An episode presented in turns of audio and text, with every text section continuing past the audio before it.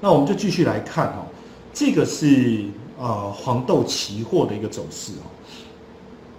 那很有趣的是，各位可以看到，在这个呃二月，就是在这个二月的时候，它的价格就一路的一个下跌，一路的一个下跌。我这个是呃国际市场 CME 的黄豆期货的一个价格的一个报价，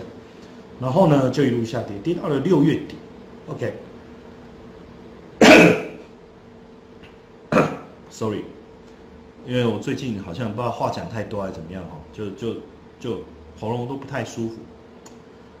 然后上次学同学有给我送我一一一盒那个喉糖还是什么，吃好像也没有那么有效果。在六月底到你看哦，差不多到七月中这一段时间，我们大概粗估一下哈，哦粗估一下，大概涨了大概呃将近这个。百分之十，大概百分之呃百分之十有差不多，好，那呃我看一下哈，对，差不多，呃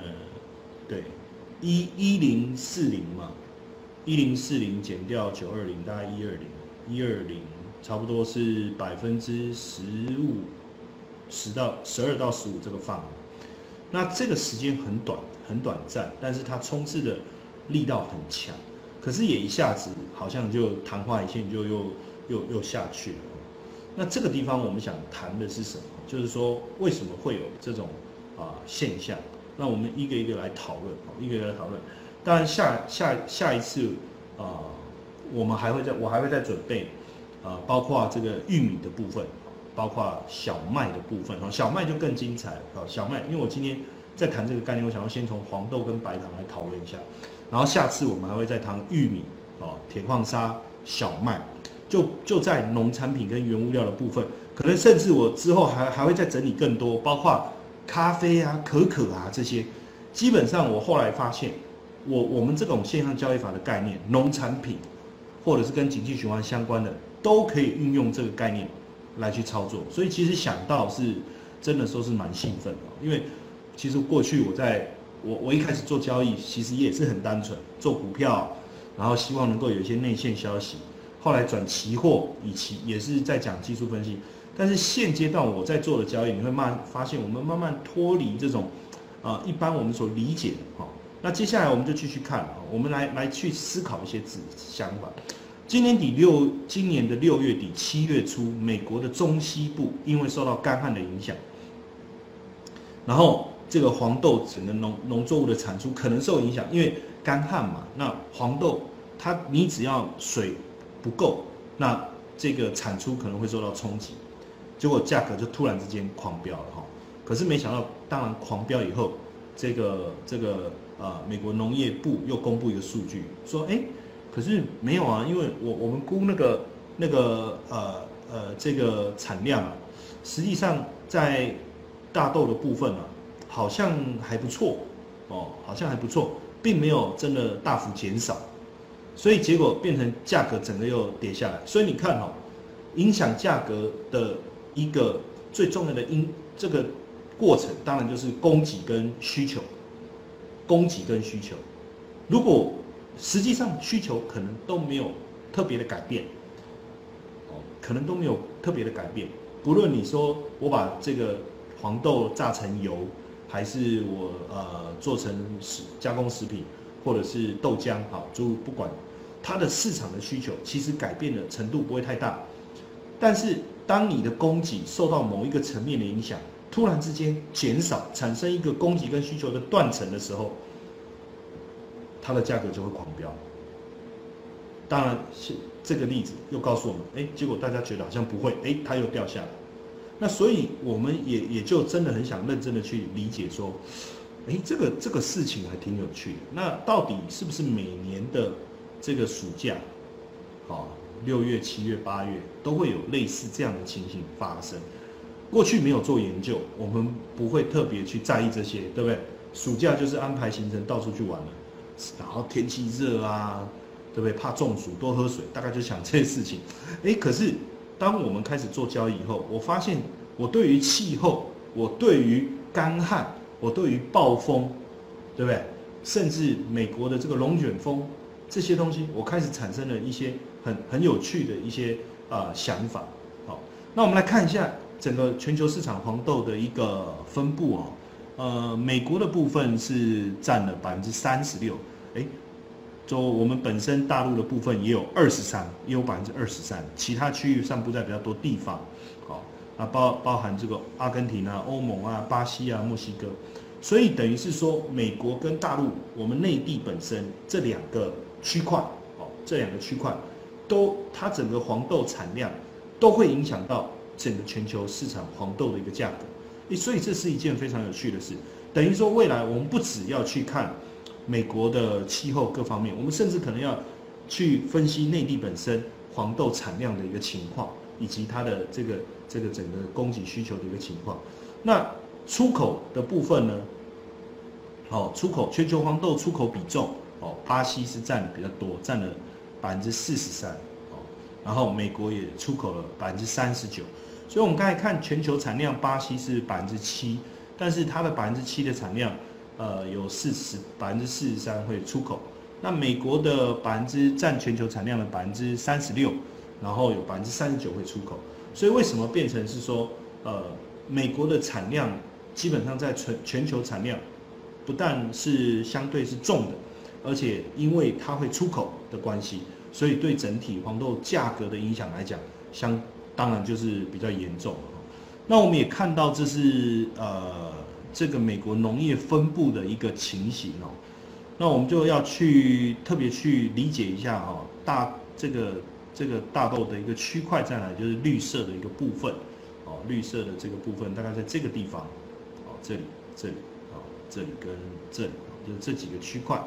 这几个区块，所以，呃，然后小麦你也可以看到，玉米其实它的区块，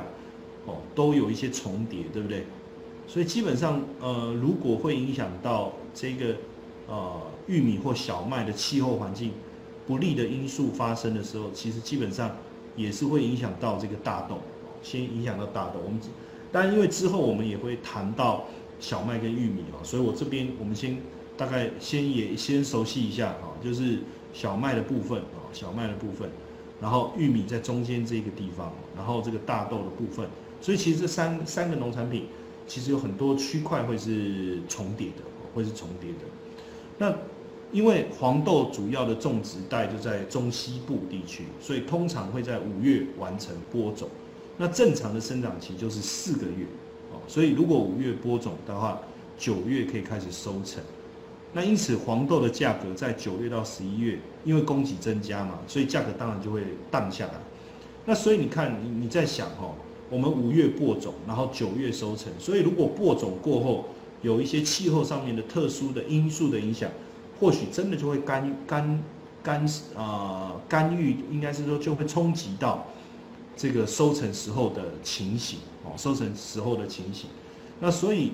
九月到十一月的价格会是最低的。那七月到八月，因为去年的库存消耗差不多了，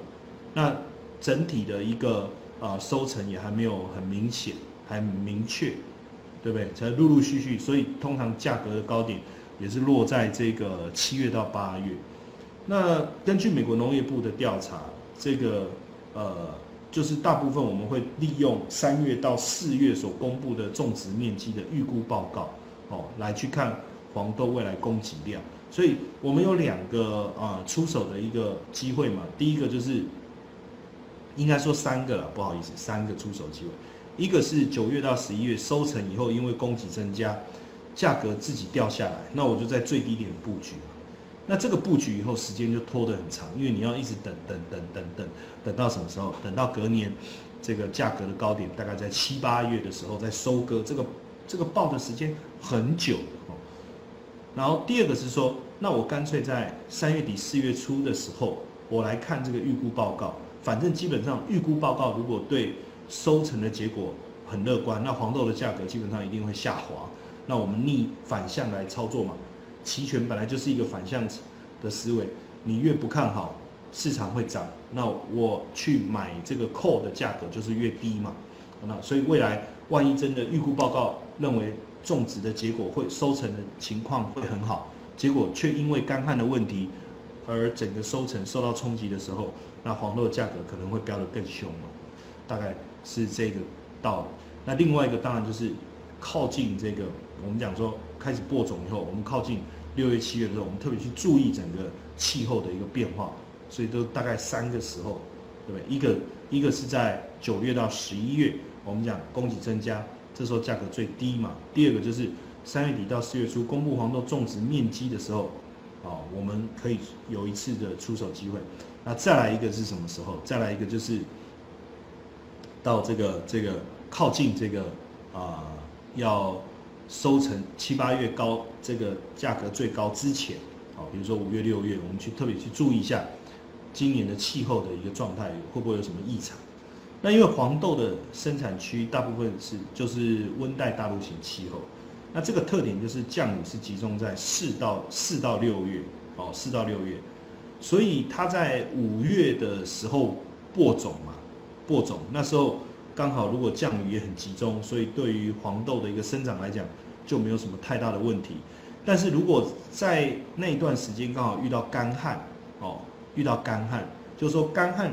的这个问题如果提早发生，然后刚好我整个播种期，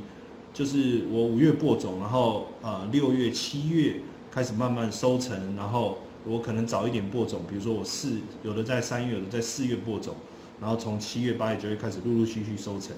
那所以万一在这个时候遇到干旱，六月遇到干旱的时候，所以基本上就有可能遇到比较大的冲击哈。这个是，那因此我们刚才这样提，就理解了这个这个现象。我们等一下再看更多的资料哈。那所以呃怎么做呢？是年底布局哦，